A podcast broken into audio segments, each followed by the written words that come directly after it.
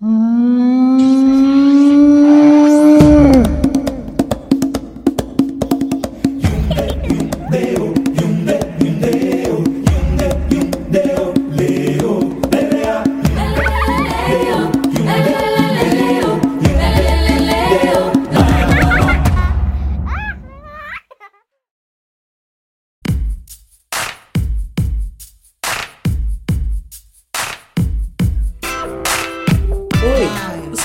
do Afropai. E eu tenho certeza que se você gosta de ouvir o nosso podcast, você vai aceitar esse convite. Que tal ajudar o Afropai a continuar sendo produzido, editado e chegando aí até você? Para fazer isso é muito simples. Você pode utilizar a plataforma Apoia-se e escolher ajudar o Afropai ou ainda acessar o site apoia.se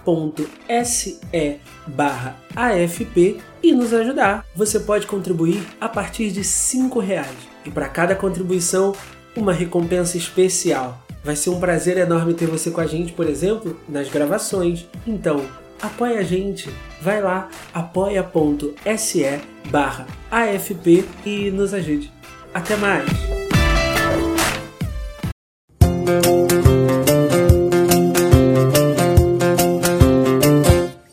O Afropai mudou muitas coisas. Com o passar do tempo, fomos trazendo para o programa assuntos e convidados que nos ajudaram a tentar construir uma imagem diferente do que se entende enquanto paternidade preta e homem preto no Brasil. Então, esse episódio é para a gente refletir, juntos, sobre o que esse programa trouxe. Então, pega lá o seu café, uma água, um vinho, uma cerveja, um suco ou qualquer coisa para acompanhar e finja que estamos todos juntos, sentados em algum lugar, pensando um pouco sobre todo esse processo. Mas bem longe um do outro, tá? Porque tá foda o Covid. Pois é. E mantendo distanciamento social, com certeza.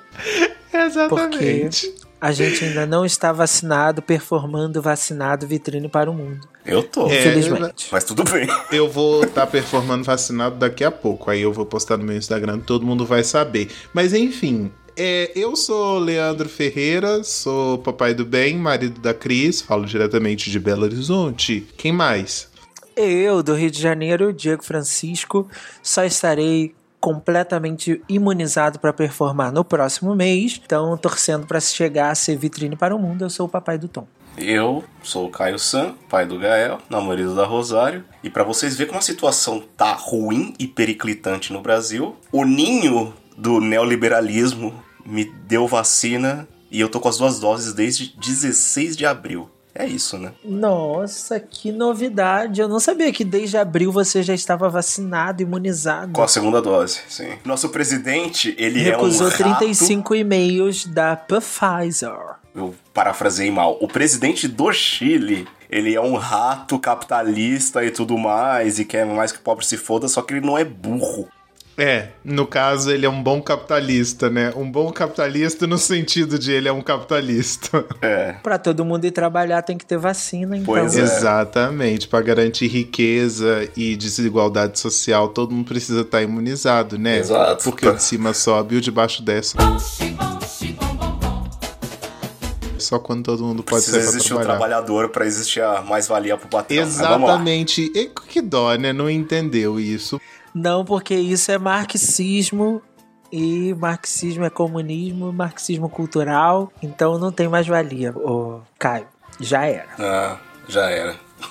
Joia. Bora pra ponta de lança. Simbora.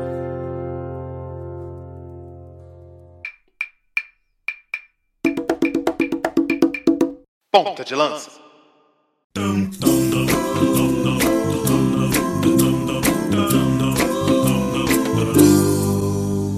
É, e aí, quando a gente foi gravando o Afropai com o passar do tempo, né, esses assuntos todos relacionados à vida cotidiana e fazendo análise de conjuntura mais sobre racismo e mais sobre nossas vidas privadas, as nossas vidas públicas e a vida pública, a gente foi fazendo tudo isso. E eu vou te dizer que durante todo esse período, gravando Afropai, eu vou te dizer que eu aprendi muito comigo mesmo, muito sobre mim, muito sobre quem eu sou. A gente tem aquele episódio do Ele Não que foi gravado somente entre vocês dois, né, Diego? Você, o O Léo. nosso antigo editor, o Léo, que hoje é cineasta, não é somente ele, editor. Ele já era cineasta, né? Ele já era Fazia na época? um bico por aqui, sim. Ah, tá, legal.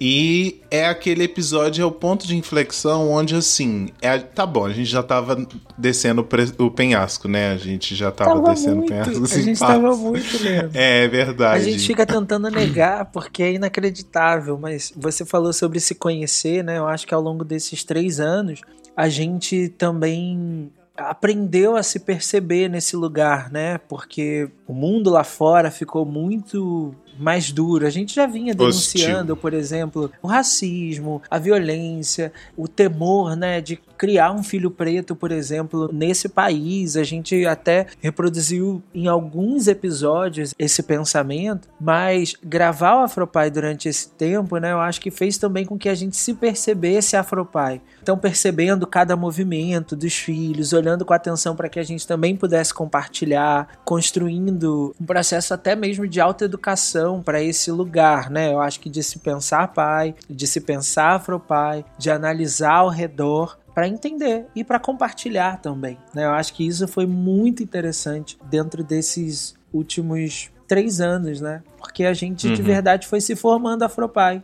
né, Caio? E você, Caio? Quando você chega no Afropai, você já era um ouvinte, você já conhecia o podcast. E aí, assim, o que, que mudou quando você girou dessa cadeira, né? Da cadeira do ouvinte e veio parar aqui, de host?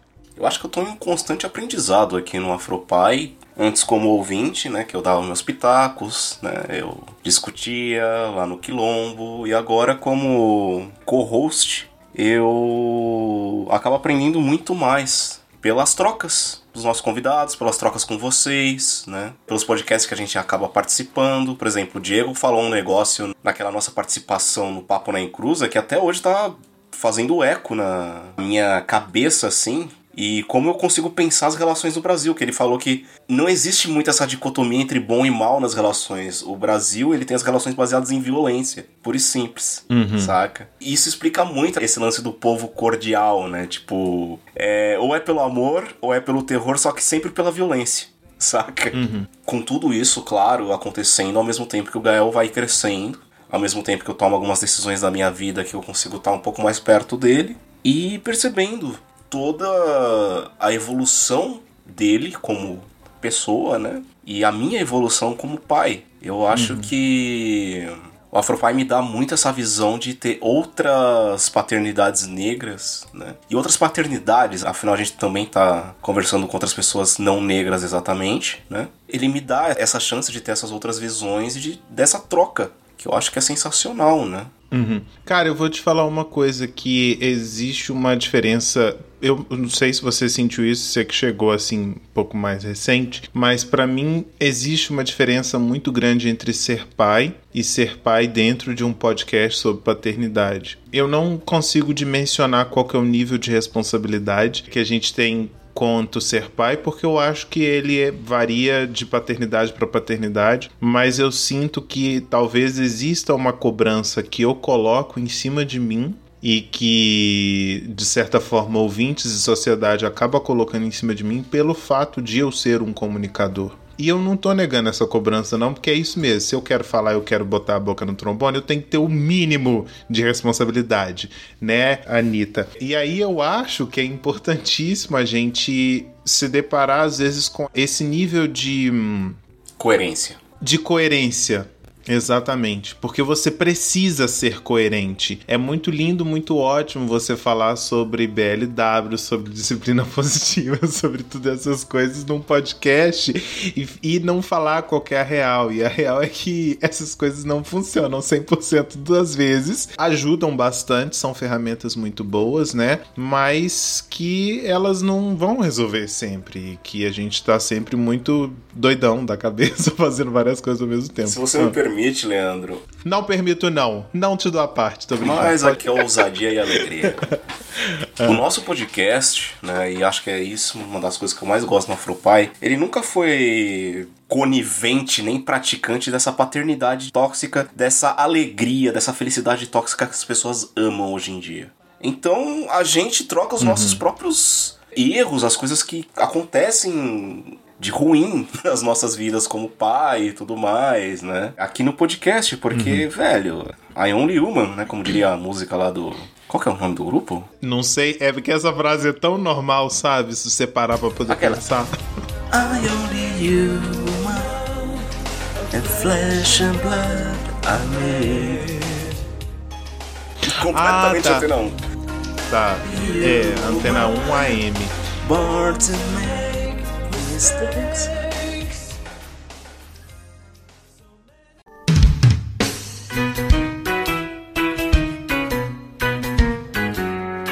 Mas eu acho que uma coisa muito legal que aconteceu também nesse período, né, nesses últimos anos, é quando a gente começou, as pessoas perguntavam assim: nossa, tem diferença quando a gente fala de paternidade preta? Por que, que vocês estão dizendo que vocês são afropai? Por que, que vocês querem discutir paternidade preta? E como hoje essa não é mais uma pergunta, né? Então eu acho que é tão interessante ver que, mesmo assim, né, a gente falou de como isso alterou o nosso processo também uhum. de construir o dia a dia dessa paternidade, né? Que é não só na cobrança, mas eu acho que nos ajuda a nos corrigir. Então a gente está olhando todos os dias também para falar assim: será que eu estou indo legal? Será que está sendo um caminho interessante? Né? O que, que eu posso fazer de diferente? Tem aquelas pausas de respirar, né? Nossa, eu estou reproduzindo uma coisa que eu não preciso mais mas tem também, pelo menos, né, não só nas redes, naquilo que está ao nosso entorno, de como se tornou mais comum afirmar essa paternidade para as pessoas negras.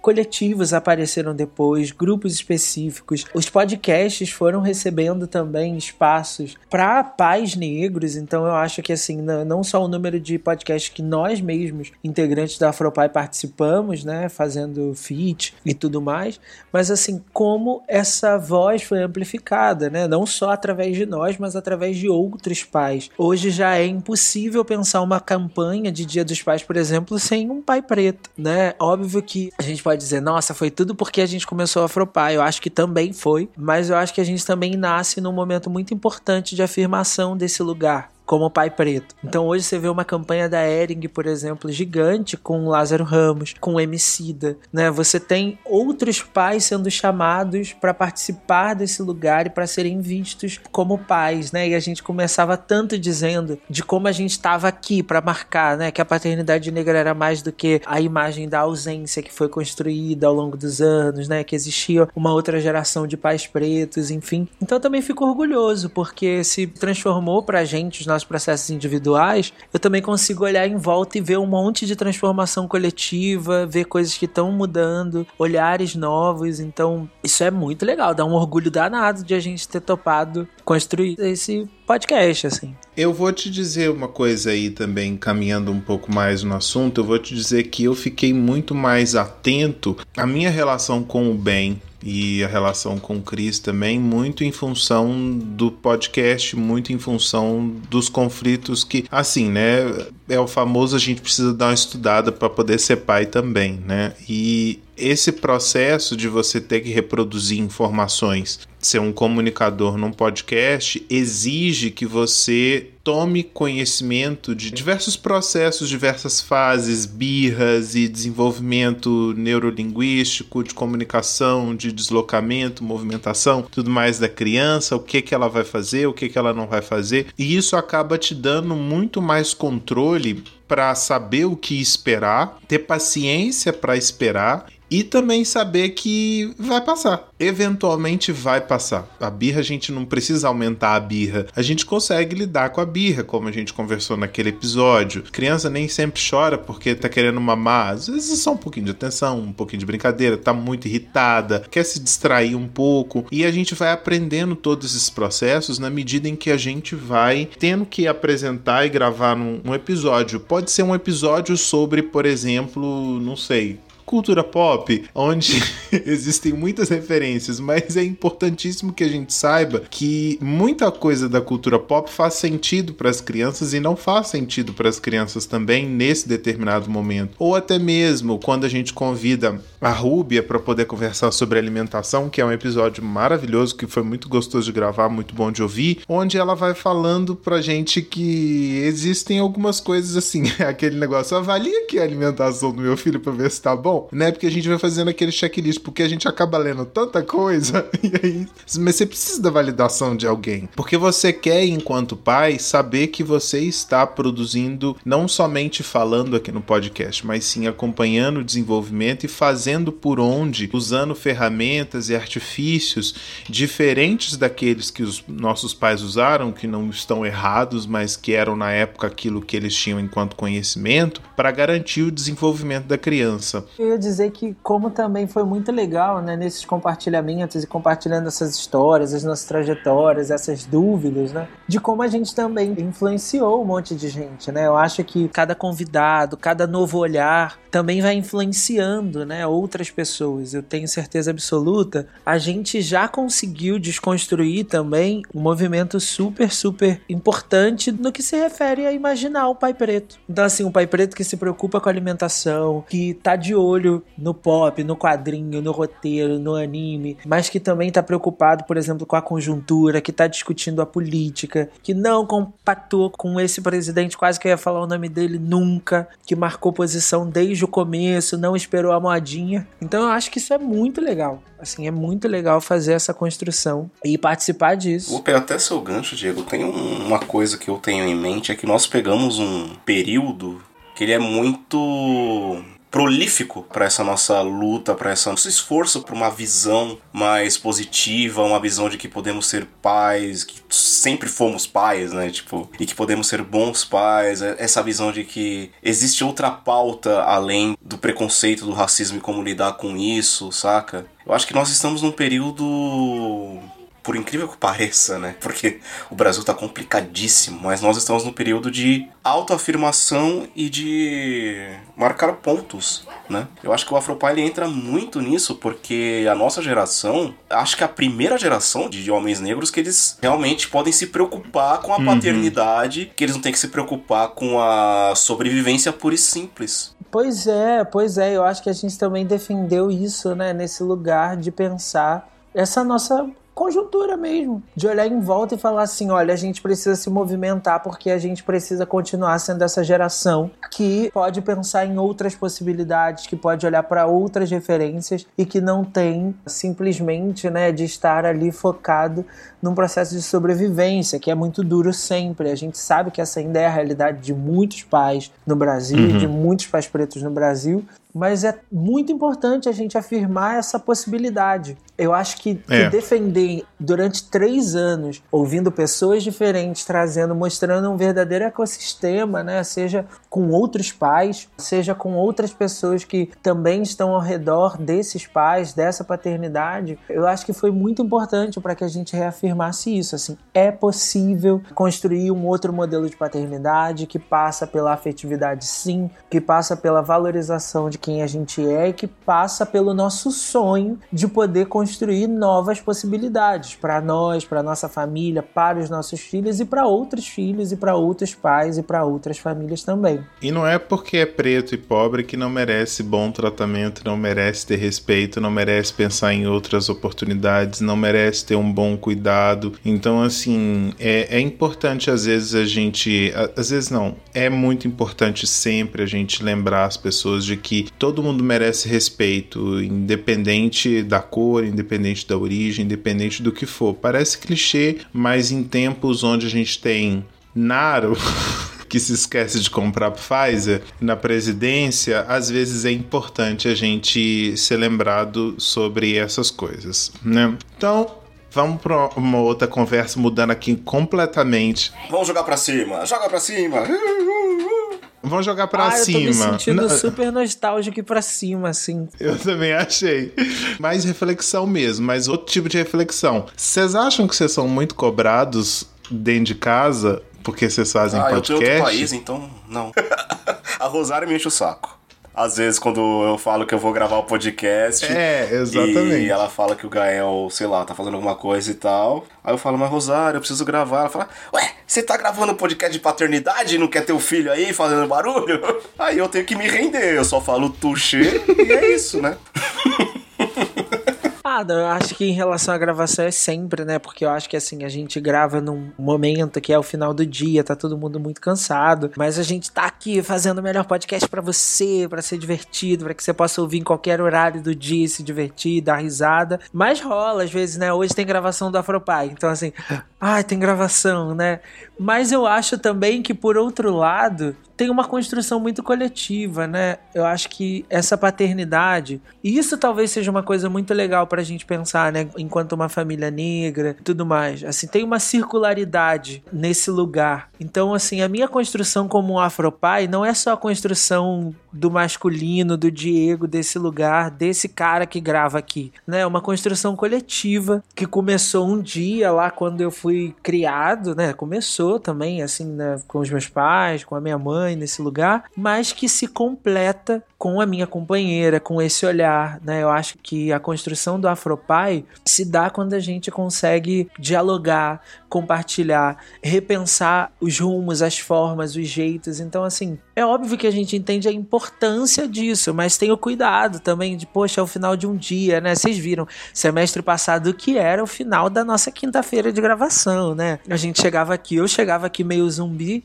Completamente paciente, tranquilo, agradável de lidar. E não era o dos não palmares, né? ninguém. Então eu chegava bem Walking Dead, mas assim, ciente também dessa responsabilidade, né? De quando a gente tá aqui no microfone, a gente tá produzindo um espaço de reflexão, um espaço de possibilidade, e isso é muito forte. Então eu acho que eu me torno afropai todo dia e eu sinto que é isso que, que dá a força também pra gente vir aqui gravar, compartilhar, porque a gente sempre tem uma coisa nova para contar. Mas é isso, assim. Eu não me sinto cobrado. Assim, de verdade, eu não me sinto cobrado, porque eu sinto que esse é um fluxo muito tranquilo daquilo que um dia eu pensei e escolhi pra minha vida. Assim, eu escolhi que eu queria poder sonhar coisas novas, que eu queria construir a minha família de um jeito diferente, talvez, do que a minha própria foi. Então, uh, de como todas essas coisas vão se juntando nesse diálogo e vão fazendo esse Diego, afropai, comunicador, pesquisador, que está em alguns espaços diferentes, mas que também está aqui discutindo essa possibilidade, porque acredita muito que a paternidade negra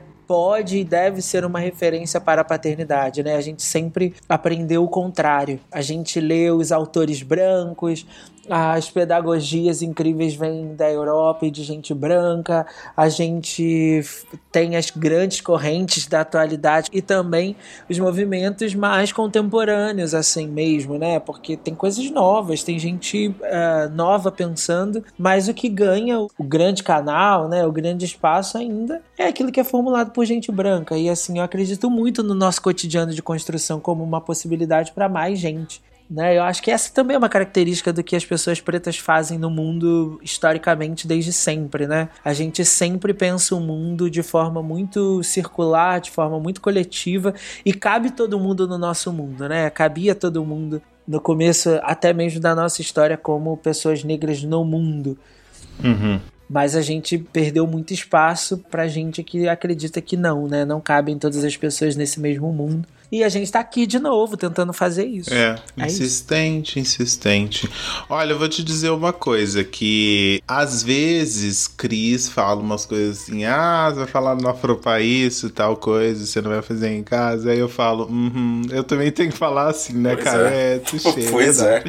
Todo dia é um touché diferente. Não, mas, mas é, são, mais, são as contradições mesmo. São, são as contradições que a gente enfrenta tá, no relacionamento e que serve pra gente poder repensar mesmo. Até que ponto aquilo que a gente tá falando dentro de um podcast é possível de ser aplicado 100% das vezes numa vida.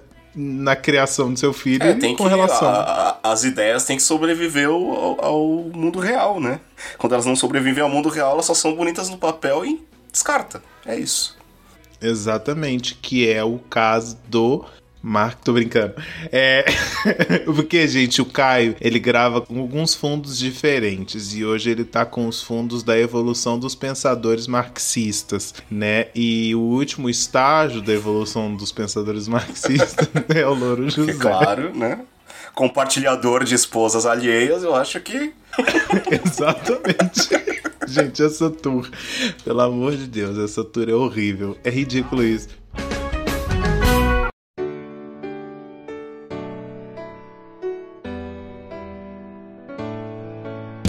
Dentro de casa mesmo, vocês acham que o podcast sofre de alguma coisa as pessoas querem ouvir? Tipo, as pessoas acham que deveria a gente falar assim, assim, assado? Ou as pessoas esperam que a gente fale alguma coisa? Ou vocês acham que tá tudo bem? Somos desimportantes, ninguém se importa. se eles falarem ou não falarem, tanto faz. Eu vou falar primeiro porque o Diego vai dar aula aí, eu vou falar rapidinho. Eu sou como se eu fosse um capial do meio do interior. Eu não sei, cara. Eu vivo em outro país. e as pessoas não falam muito comigo, mas é, é, isso. Você já está vacinado, duplamente vacinado, já podendo sair na rua, você ainda sai de máscara? Com certeza, caceta. Olha, nossa, no Brasil você sabe que isso é guerra, né? Pelo direito de respirar. Eu até hoje, eu não fui em um bar, cara. Eu não fui em nada. Nada, zero, não. Tá não, certo. não. Ainda não. Você é louco, não. Vai Tá ficar até certíssimo. 2030 sem ir.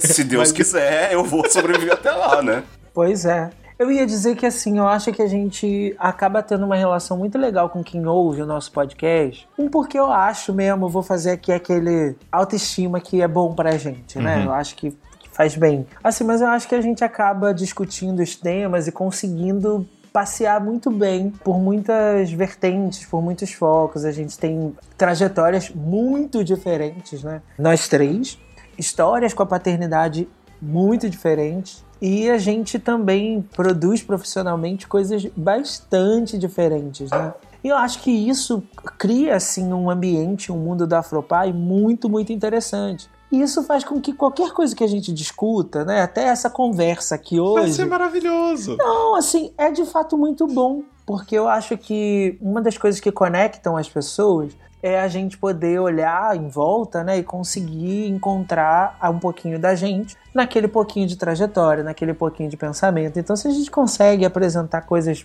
muito diferentes, pontos de vista, visões de mundo diferentes também, a gente acaba criando essa conexão, né, que é muito importante. E eu acho que a gente segue por um caminho muito interessante, assim, de, de pensar os nossos temas. Mas fica aí a dica: se você tem alguma coisa que você queira ouvir, tem um assunto que a gente ainda não falou, você tá sentindo falta, manda e-mail pra gente, afropaipodcast.gmail.com. A gente vai adorar ler seus e-mails. Então, velhote, além dos e-mails, tem as redes sociais. Tem o Instagram como Afropai e o Twitter como Afropai. Tá bom? É. Quem manda e-mail hoje, cara? E-mails geralmente são parcerias. Inclusive, patrocina a gente, gente. Olha só. A gente tá aberto para parcerias incríveis, grandes marcas. Pensem na gente, porque hoje as parcerias que estão chegando é pra gente vender aquele relógio árabe. Caramba, vamos virar o talismã persa lá, o medalhão persa.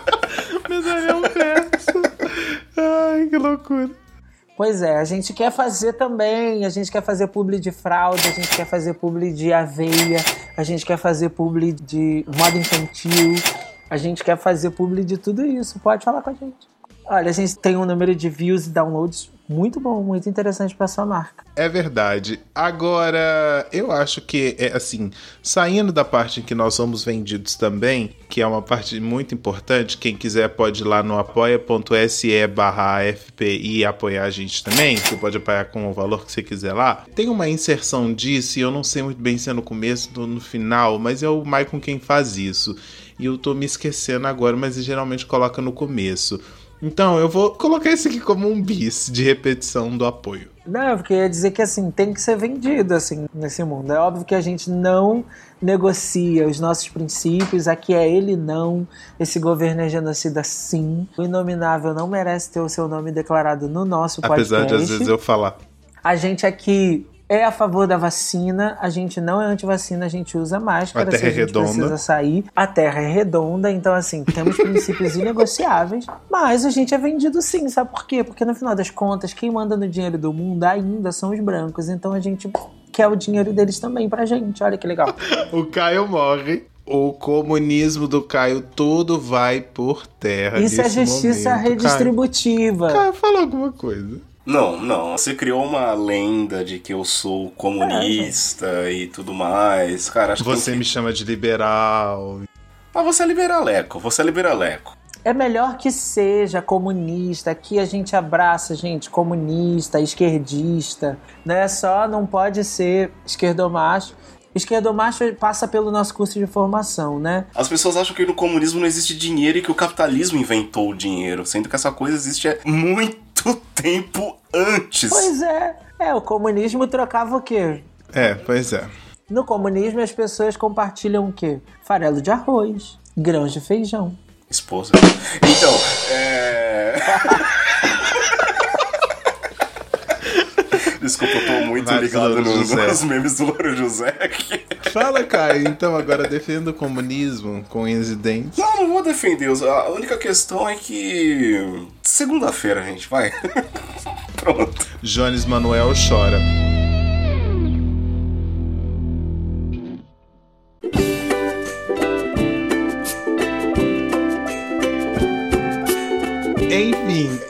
Gente, pra gente poder ir encaminhando pro final desse episódio, que é mais isso mesmo, essa conversa maravilhosa de reflexão. Duas coisas, né? Como esse episódio tá saindo sexta-feira, alguns dias antes do Dia dos Pais, porque a gente resolveu jogar isso no meio da semana, porque ninguém ouve podcast final de semana, né? Então é isso. O que, que vocês querem pro Dia dos Pais? Eu vou dizer, eu quero não sei, acho que a Cris daqui do meu lado, não sei, pode ser que seja alguma coisa. Eu quero comida boa, eu quero alguma coisa de doce que tenha chocolate, um bom presente e muita diversão.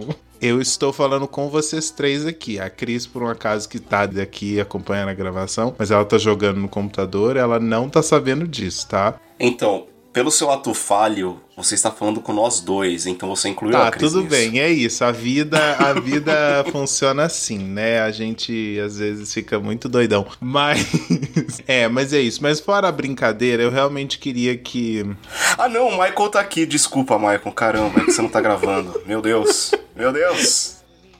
Tá, eu fiquei até um pouco perdido, sabe, no que que aconteceu. Não, o que, que a gente quer do Dia dos Pais, né? Eu quero que mais pais pretos consigam construir as suas identidades e as suas paternidades e consigam se enxergar nesse Ah, lugar. para o seu Dia dos Pais, sem coletivismo. É, é isso que é preciso É, eu fazer, quero que é a paz mundial. né, Miss? O fim das guerras e que Pô, as o que você quer, Diego? todas tenham pais e mães. Não que seja um desejo ruim, só que é vazio em si, né? A gente não deseja paz mundial sendo que não tem competências. Não, não é vazio. Eu fico muito feliz de ouvir um pai chegando pra mim falando assim, poxa, igual por exemplo no final do ano passado, eu recebi uma mensagem que era um pai super jovem dizendo assim: Oi, Diego, eu tô ouvindo o Afropai. Cara, poxa, muito legal você pai e tudo mais, taranã, taranã, tá sendo super bacana pra mim. Então, assim, eu quero mesmo que mais pais, que mais pessoas, que mais pessoas pretas lidando com a paternidade tenham acesso a conhecimento, a informação e possam construir novos percursos. Porque o dia a dia de ser pai já me é mesmo um presente, gente. Eu me emociono todo dia quando eu vejo o Antônio falando uma palavra nova, fazendo uma coisa nova, estabelecendo e mostrando uma nova habilidade. Isso pra mim é extremamente incrível. E assim, só poder passar mais um dia, poder entender, me divertir, brincar com ele, eu acho que é isso, assim, que eu gosto. Porque todo o resto eu tenho, eu ganho. É, eu sou a pessoa de datas comemorativas, né? Então, assim, eu gosto de datas comemorativas, adoro Natal, adoro Dia da Páscoa, adoro São João, adoro meu aniversário. Gosto de datas comemorativas para poder marcar. Então, assim, fora querer a paz mundial, o fim da fome universal e que o Bolsonaro caia, Não, volta aí pro Caio botar um pi. Não, até lembrei um ponto aqui. Mas isso é uma questão minha, não de vocês. que Ninguém é bom, obrigado a eu tô concordar com feliz. isso. Mas é importante falar o nome do demônio, porque quanto menos se fala o nome do demônio sabendo da existência aí do nome dele, mais o demônio cresce. Então pode falar. Bolsonaro é o desgraçado que é o presidente atual do Brasil. Bolsonaro é um desgraçado genocida, racista, misógino. Incompetente. Bolsonaro ele é corrupto, ladrão, incompetente, sai cocô pela boca dele. e Isso não é uma figura de linguagem, porque realmente estava saindo pelo ladrão ali. Gente, Caio escatológico, perfeito. Então é Perfeito você. Caio, É cirúrgico. importante. Mas fora o Bolsonaro, Caio, você quer conhecer o Bolsonaro no Dia dos Pais também? É, Deus não dá asa Deus não cobra dá assim. asa cobra Mas o que, assim. que você quer pro seu Dia dos Pais? Como não vai ser dia dos pais aqui, já foi, já passou, eu só quero dormir um pouquinho mais. é isso. Se eu dormir um pouquinho mais, tô de boa. Nossa, é verdade. Esse é um desejo, né? Esse é um desejo muito comum, dormir. Diego, você dorme? Depois da paternidade eu passei a ter um sono bem leve, assim, né? Então a gente faz cama compartilhada. Até hoje? Ele não chuta hoje. vocês, não? Chuta, me tira da cama várias vezes. Eu acordo três da manhã e vou dormir no sofá, assim, é muito normal essa inversão. E a gente também já estabeleceu um ritmo que é assim, tipo, na minha cama, dormem o Antônio e a Aline e eu durmo na cama dele, olha que maravilha. Ainda bem que a cama que a gente reservou pra ele era uma cama de casal, porque eu caibo nela. Então, assim, tipo, durmo melhor, mas hoje com sono muito mais leve. Então, tosse, um movimento, qualquer coisa, hoje já me acorda. Antes de ser pai, gente, assim, podia passar um trator do ladinho da minha janela e dormindo, eu nem sabia o que tinha acontecido. O Gael também dorme em cama compartilhada, eu tô de saco cheio de tomar chute na costela e na Não, cara. pois é, assim, eu já não vejo a hora. Ele agora tá muito fã do Snoopy. Então a gente tá já providenciando os jogos de cama do Snoopy, porque assim, gente, inclusive patrocinem criadores licenciados do Snoopy. Enviem para nossa casa aqui no Rio de Janeiro, mandar para o Chile e para BH também. Então, assim, hoje a gente já tá buscando alternativas, Caio, para acabar com a cama compartilhada. Uma delas é jogos de cama do Snoopy para construir essa vida que ele quer. Assim, já passou a Patrulha Canina, já veio a Tainá Uma Aventura na Floresta, Daniel Tigre. O Gael, Diego, ele tem um conjunto de lençóis do Paw Patrol, né? Da Patrulha Canina.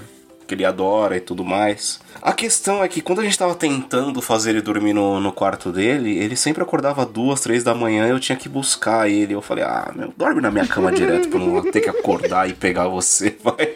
E começou a ficar muito frio no inverno e o quarto dele é muito Pois frio. Né? Eu falei, ah, melhor você Aqui ficar. também é isso.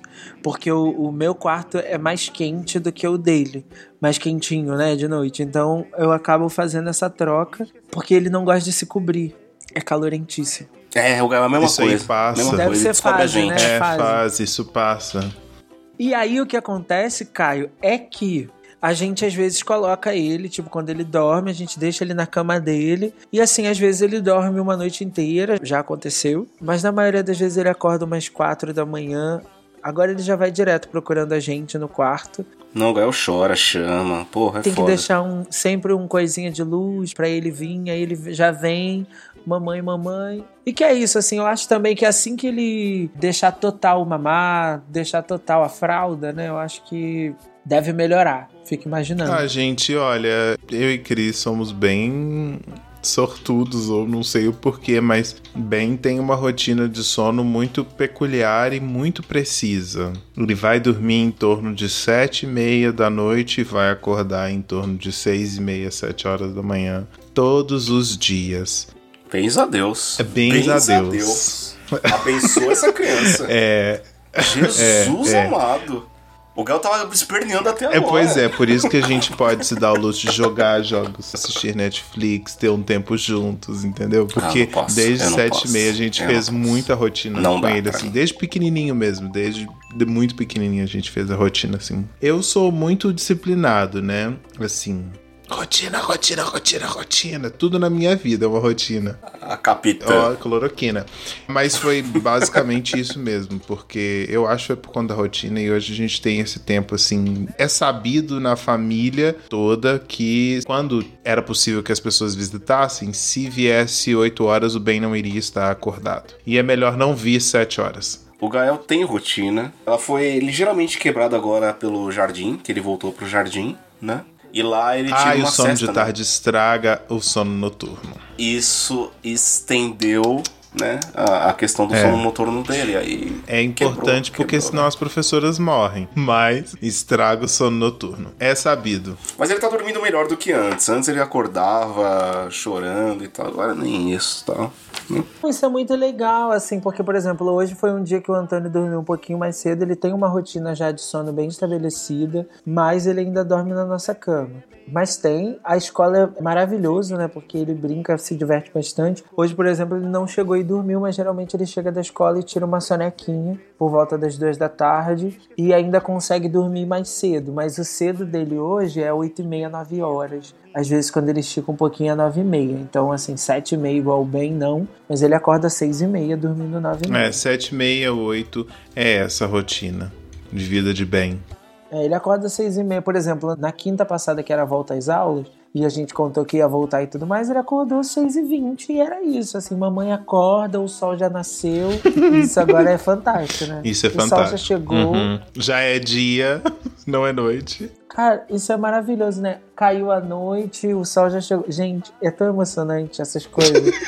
né? E vocês lembram que no começo desse ano, né, a gente compartilhava da coisa da fala, o Antônio tá falando absurdamente e fala, senta para ler o gibi e lê o gibi, pede para eu contar a história, depois ele conta a história que ele aprendeu. É tão maravilhoso, gente. É tão gostoso. Olha, então, gente, pra gente poder encerrar isso com essa história maravilhosa de que Antônio agora senta e lê o gibi sem saber ler, que é isso que eles fazem também, o Ben também faz isso. Na verdade, eles leem, né? Eles leem, por exemplo, Antônio já olha para as feições dos, do Chico Bento, do Cascão e já fala, ele tá zangado, ele tá feliz. O Gael, ele fica puto quando a gente tá contando história para ele. E eu gosto de mudar às vezes a história que eu tô contando, assim. Ele fica puto da vida. Não, não é assim. É. Não é essa, não é, é essa. É. O Ben não gosta que eu, por exemplo, outro dia eu fui ler a história do Peter Pan pro Ben. E aí eu fiz questão de falar Peter Pan, Wendy. E aí quando eu falava Peter Pan, o Ben falava não, não, não, não, não. Não é isso. Fala direito. Gal também me corrige no inglês, velho. É, ai, é chato, ai, gente. Não, mas é porque ele quer ouvir Peter Pan. E eu queria falar ah, Peter sim. Pan. E ele não queria ouvir isso. Ele não queria ouvir Wendy. Ele queria ouvir Wendy. Claro, esse não é o nome dele. É, mas é, mas faz parte, né? Meninos, é isso. Tchau pra vocês. Bom dia, boa tarde, boa noite. Um beijo. Feliz Dia dos Pais para todo mundo. Feliz Dia dos é Pais. Isso. Sim, feliz Dia dos Pais. Feliz dia, feliz momento, né? Feliz semana. Que o dia que você estiver ouvindo esse podcast você possa se lembrar que é possível construir novas trajetórias, novas possibilidades e tem muitos jeitos de ser pai. A gente está aqui contando os nossos três loucos jeitos de ser afropai. Então, muito obrigado por ter ficado com a gente. Obrigado. E pra tu que ainda não é pai e tal, cuidado ao meter um boneco aí, velho. Responsabilidade, hein? É Nossa, é verdade. Caio, muito obrigado. no final do episódio, abriu uma caixa. Mas é isso, pessoal. Tem eventos desses na família? Tem eventos desses na família, mas é isso. Fica pra uma próxima. Às vezes aparece um boneco é. aí. Tchau. Tchau. Tudo de bom.